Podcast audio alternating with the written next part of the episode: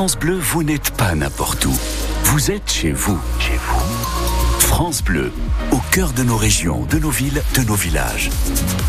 France Bleu au Cerf, ici, on parle d'ici. Et vous écoutez France Bleu.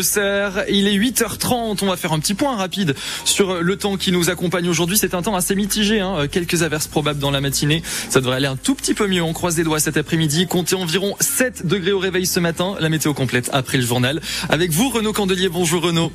Bonjour Julien. Bonjour à tous. Quand il n'y a pas de traitement chimique, la nature s'épanouit, ce n'est pas moi qui le dis. Mais cette étude menée sur l'aérodrome de Joigny et ses quelques hectares d'herbe autour de la piste, une herbe qui n'a connu aucun traitement depuis près d'un siècle et qui est devenue un havre de biodiversité, Delphine Martin. 47 espèces d'oiseaux ont été recensées lors de cette première année de prospection, dont 38 sont protégées au niveau national et 17 sont en déclin à l'échelle régionale. Au total, près de 400 espèces animales et végétales ont été répertoriées, des plantes, des fleurs, des champignons, des mollusques.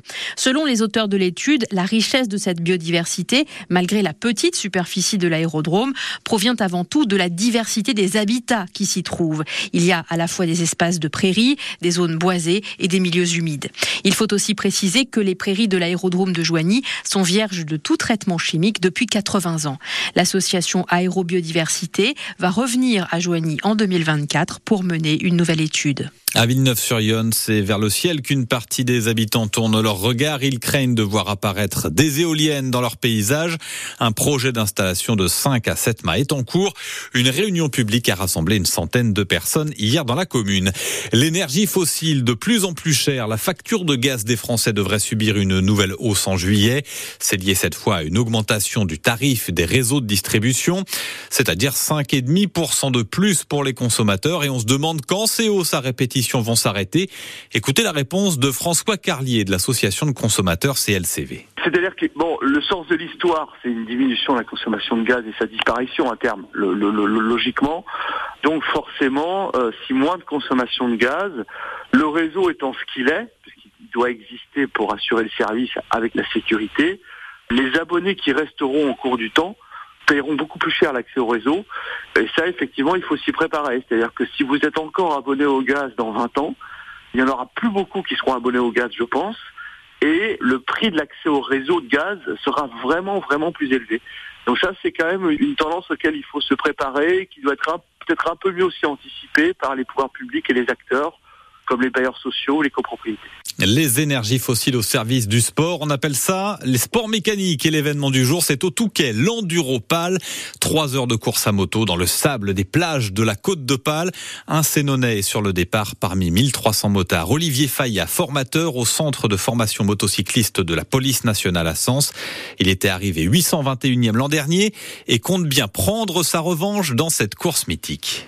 Le Touquet, c'est euh, voilà une épreuve mythique, trois heures de course française, donc ça c'est aussi important. Sur des plages, alors je pense qu'il faut aussi en profiter tant qu'on a l'opportunité de pouvoir le faire. Arrive un moment, ça va être compliqué de faire des courses de ce style-là. Euh, au niveau de l'écologie, au niveau euh, de, je pense, de l'environnement, est-ce que ça va durer longtemps Les moteurs thermiques, il faut en profiter. Donc j'aime bien faire les choses et puis j'aime donner le 100% de moi-même. Dans un coin de ma tête, j'aime bien aussi me positionner, savoir quel niveau j'ai et, puis si je peux toujours progresser. C'est surtout ça aussi le, but ultime. Veux que cette année, euh, tout se passe bien. Donc la moto est fiabilisée, le pilote est préparé. Donc on va faire en sorte de faire une petite perf, ce serait bien. Le moteur de la GIA, lui, tourne au ralenti en ce moment. Un Auxerre qui perd son fauteuil de leader de Ligue 2 après avoir été tenu en échec hier soir à Pau. Deux buts partout. Les Iconais signent un troisième nul de suite en championnat. Angers, de son côté, est sorti vainqueur contre Rodez 2 buts à 1 et repasse devant les Ajaïstes avec deux points de plus. Angers, euh, Agia Angers, ce sera d'ailleurs le prochain match choc à la Baie des Champs. Euh, ce sera samedi à 15h. Un vide-grenier, et oui, un vide-grenier en ce mois de février au profit des enfants malades ou handicapés à Sens. Les bénéfices sont reversés à l'association euh, Kiwanis Iconae qui organise l'événement. Évidemment, euh, c'est en intérieur, ça se passe à la salle des fêtes rue René Binet. L'entrée est gratuite, c'est à partir euh, de 8h30 à partir de maintenant et jusqu'à 17h30. Allez, pourquoi pas un concert de clarinette pour finir votre journée. Le Quatuor Contract donne une représentation à 17h. Ça se passe là aussi à Sens, à l'église protestante. Au programme, morceaux euh, classiques ou reprises de chansons populaires en passant par les danses de salon euh, pour découvrir tout ce qu'on peut jouer avec cet instrument. La participation est libre. Vous pouvez réserver vos places par téléphone. On laisse le numéro au standard de France Bleu au CR 8